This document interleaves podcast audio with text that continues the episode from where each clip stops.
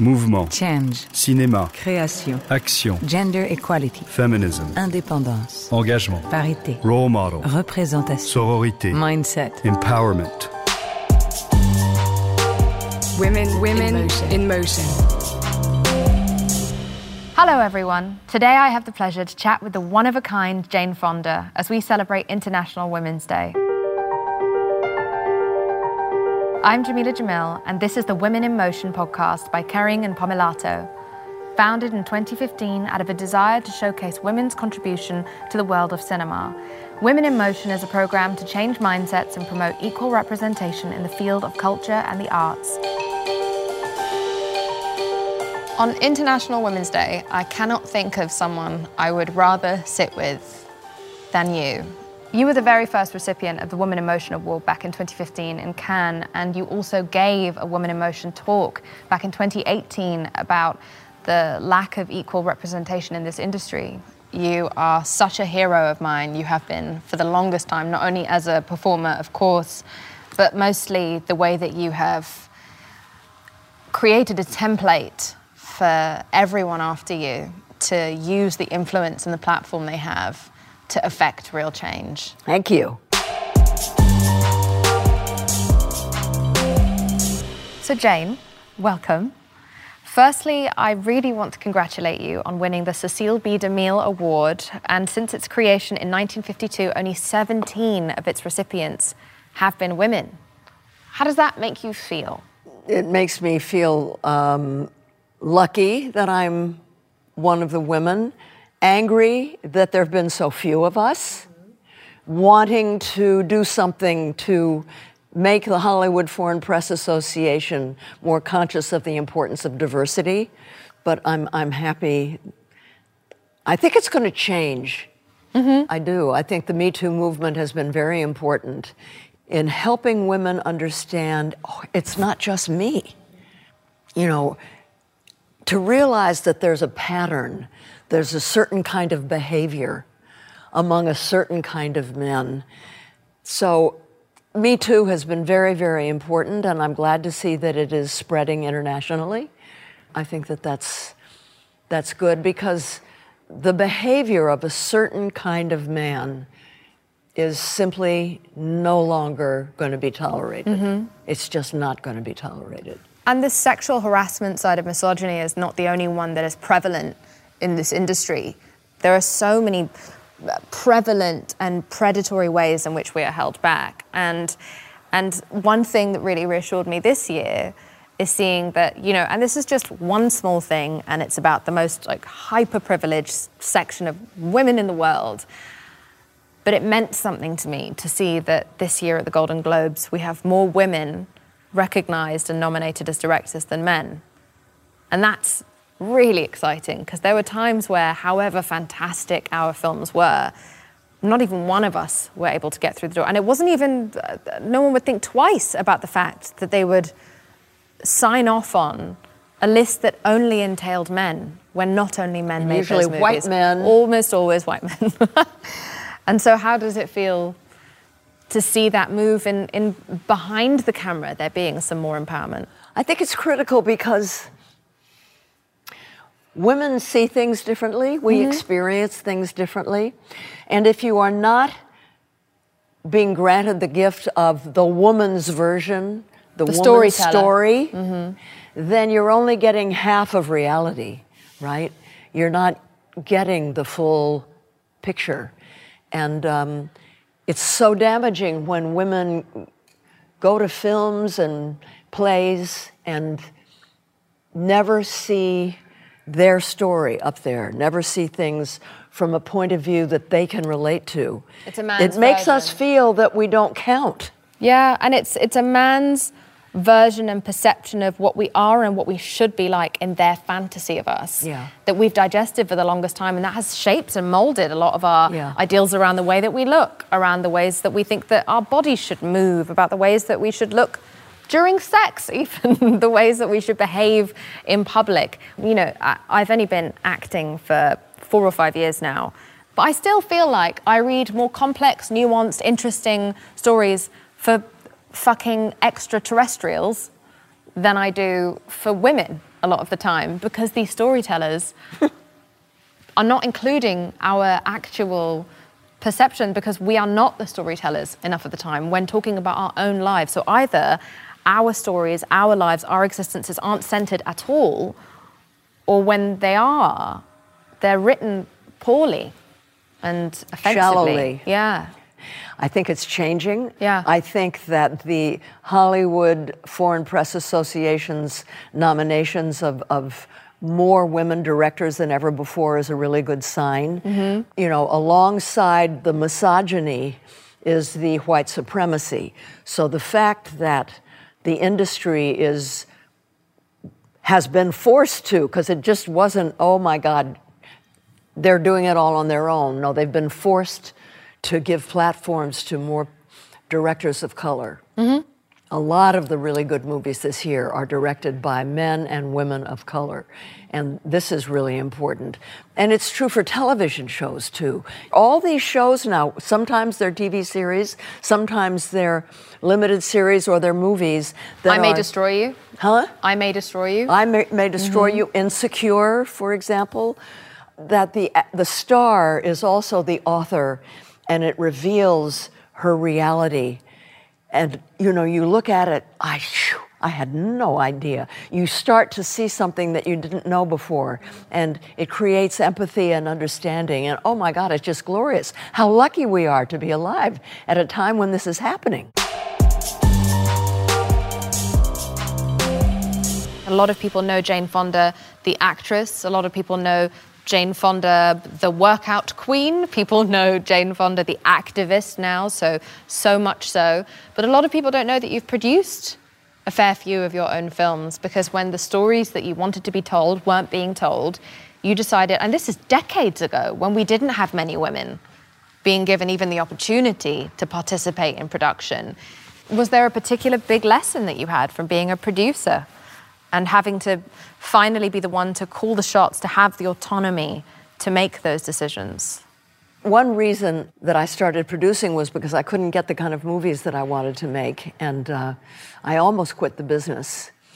And a very, a wonderful mentor of mine, the head of the League of Black Revolutionary Lawyers in Detroit, he said, "Fonda, the movement has enough organizers. We don't have movie stars. You not only have to stay with your career, but you have to take agency over your career, make it matter more." And that's when I started producing.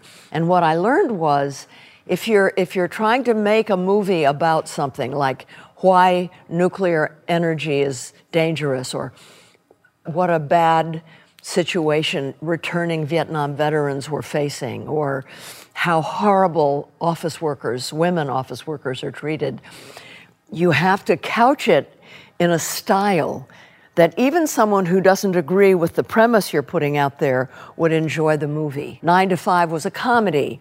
Coming Home was a, a, lo- a sex, it was very sexy. It was about a romance. I wanted to ask you how activism has transformed your life. It's made my life. You know, the first um, 30 years of my life, I wasn't an activist.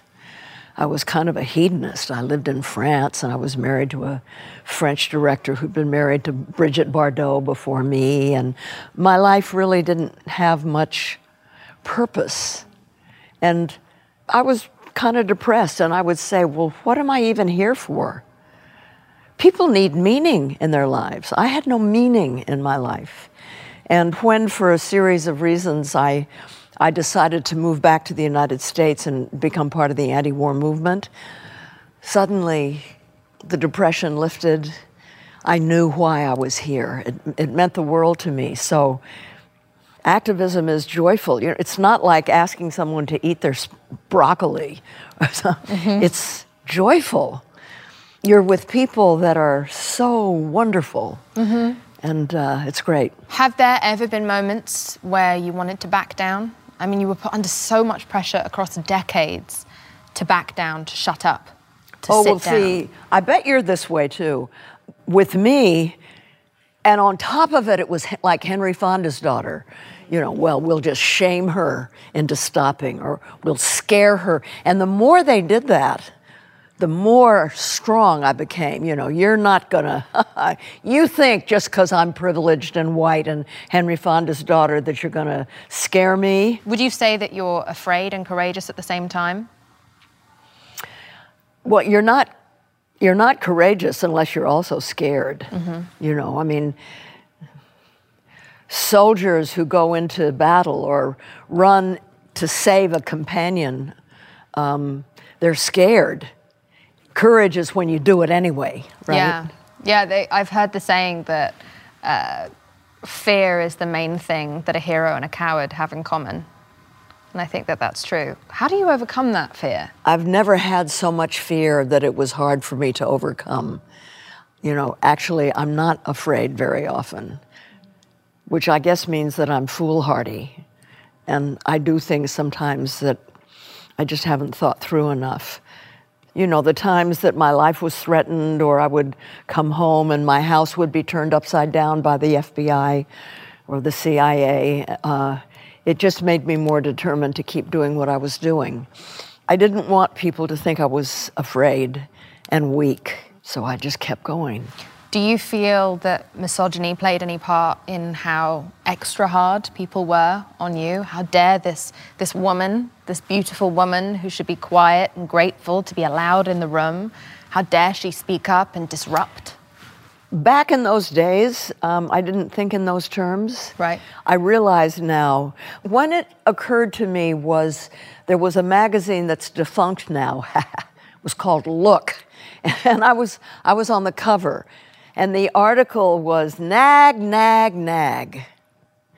They didn't do that to men. They didn't do it to Paul Newman, who was also an anti-war activist, or, you know, it was I was a woman. So nag, nag, nag, and that's when I realized, yeah, they're treating me differently, and uh, it just made me mad. Mhm.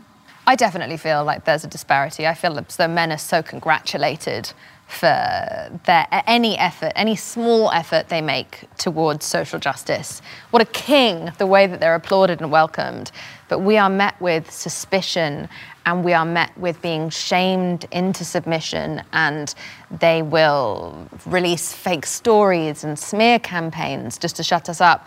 I feel as though they try to make an example out of those of us who stand strong. They try to, I feel as though they're trying to send out the message like a flare, like a warning to other women in particular to say, this is what we've done to Jane Fonda or to Meghan Markle or to Greta Thunberg. This is what we'll do to you if you stand out of line. And I, I wondered, like, what is your takeaway of th- from that? Do you think that they did try and make an example of you? Oh, absolutely.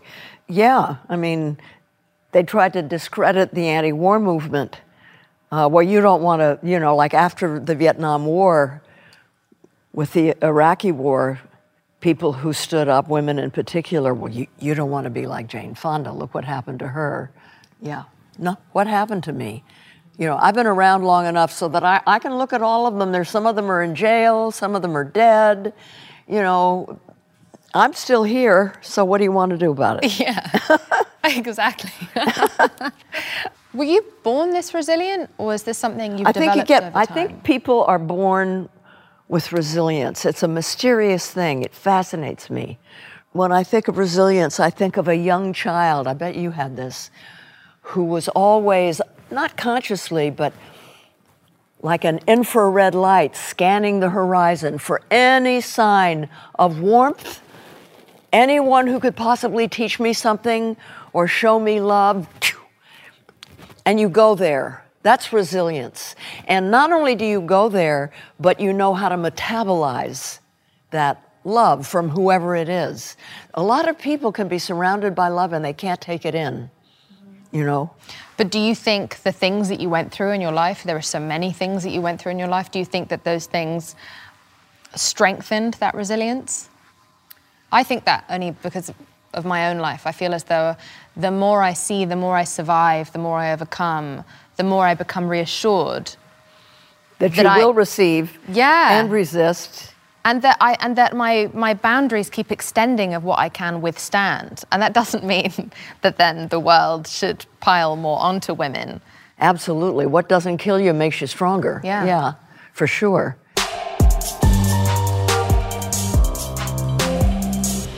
I was so struck when reading about your life by how open you've been for the longest time about the things that you've gone through or the things that you yourself have done to yourself, if that's regarding your body image or the things that you have had to overcome within your family, etc., or in this world through marriage, through motherhood. Do you feel as though you wear your scars proudly? Yeah, I do. But see, why talk about your own life or write about your own life if you're white and privileged and famous unless you tell the truth because you know that the truth is universal. I, the reason that I wrote my memoir and then did my documentary called Jane Fonda in Five Acts is because I knew that despite my privilege and my whiteness, that the things that I could write about and have experienced and overcome were things that all women, or most women, could relate to. Mm-hmm. Well, I was a little brown girl, you know, living on the other side of the world who was able to relate to your story. And we couldn't have come from more different backgrounds, and yet there's such a similarity Yeah. in our background and in our entire story. Yeah. Trying to be perfect, trying to look the right way, uh, trying to be a good girl, all those things. And what it means when you fail and all of that, that's universal. And I suppose when thinking about the wounds that occur over the course of our lives, the wounds that you talk about so truthfully and so openly, we all have them in our own way. What do you think is the first step towards the healing of those wounds? At the very end of my documentary, I say you mustn't be afraid of your shadow. A lot of people try to run away from their wounds, their pain, the dark side of their lives and everything. But I think it's important to understand why they're there, how you got the wounds, look at them square in the eye, try to understand what your role was receiving those wounds and and then try to forgive the cause of the wounds. That's the most important thing.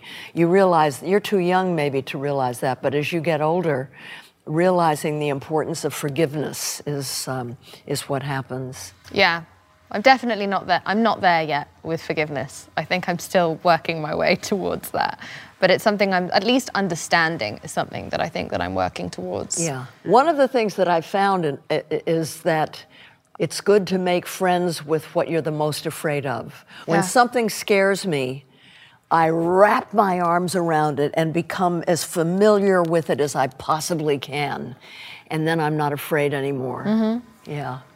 And with your image, we've kind of watched you go through those moments. And even last year at the Oscars, you wore your hair grey and silver for the first time. What was that moment like for you? And what was the importance of it for you? Well, I mean, you know, I, I was 82 or 83 and enough already. Yeah.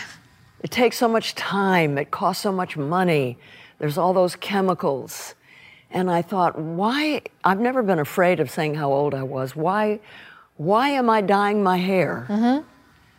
Why don't I just let it go gray? I feel fine with it. It's just so easy.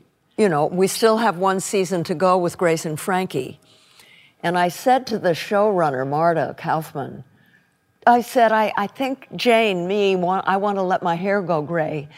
And what about if then that, that means I don't want to wear a wig for Grace, that she goes gray too? And make a thing of it. And she liked the idea. All the writers liked the idea. So the minute we finished shooting, I started to let it grow out.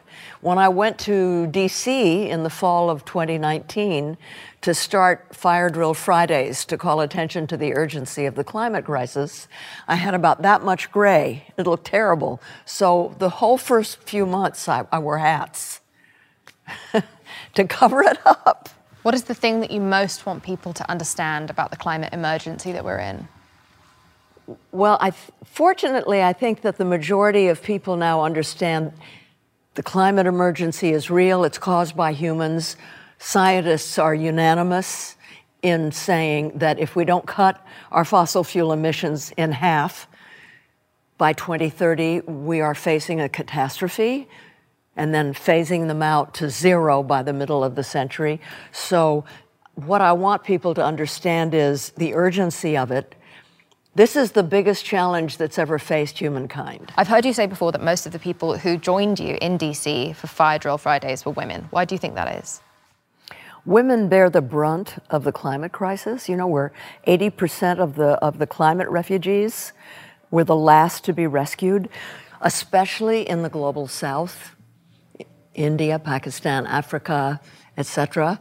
It's women who fetch the wood and plant the seeds and harvest the crops and supply food to their family, etc., and try to find water. So when there are um, major climate events like prolonged drought or, or other extreme events, it makes the woman's job so much harder. Sometimes she can't find food, she can't find water.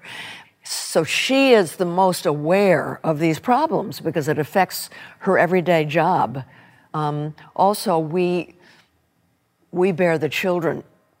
Women tend, partly because we're socialized, partly because of evolutionary reasons, tend to be more, um, they understand interconnectedness, interdependence. They understand that we're, we're all in the same boat together. They know that we depend on each other to survive. And, and so I think that they're much more ready to join collective movements. We do more work protecting not just our little family, but the community, the town, the city, the nation. I mean, all the countries that have women leaders, Margaret Yep. Thatcher was an exception, they all tended to approve climate resolutions and do better on the climate. 100%. Yeah. In spite of everything you've seen over the course of your life, I still find you to be very optimistic. Do you think you are an optimist? I'm hopeful. Yeah. I'm hopeful. I am. And I think one reason is because I know how profoundly a human being can change. Because, of your I own have. change. Yeah. but, you know, I've seen so many women, and, and women, they're women who, you know, who have gone from being a shy housewife who couldn't possibly speak in public to a, a, a warrior fighting against toxic waste dumps, for example, fighting against climate change, fighting against guns and all that. Um, because I've seen that kind of change in people, I'm hopeful because I know that it's possible. We are the fastest growing demographic. There's more women than men. We are leaders all over the world, whether we're young girls in Somalia or, or Kenya or Zimbabwe, you know, setting up solar uh, wood, you know, solar stoves so that you're not burning wood, but you're using sunlight to, to heat your school, or women in Kenya who've risen up and forced their government to stop with plastic bags, things like that. Um, all over the world. I'm, I'm so much more conscious now than I have been of the, the critical, critical role that women are playing. It's, you know, as Gloria Steinem says, it's not that we're morally better than men, we just don't have our masculinity to prove. God, I love her. it's so true. And so, this International Women's Day, what is one message you would most hope that women could take away with them? Well, I think it's so important for us to understand our power, not as individuals. Individually, we're totally vulnerable. But when we are together and organized, that's critical because just being together is fine. But to make important changes that have to be made, we have to be organized. Women need to understand the power of us getting together and getting organized. That's how we're going to change the world. And it's really up to us. My God, you're beautiful. wow. I was Just thinking the same thing about you. thank you so much for this, Jane, and thank you all for listening. I hope you enjoyed our special moment together. Happy International Women's Day, every single day.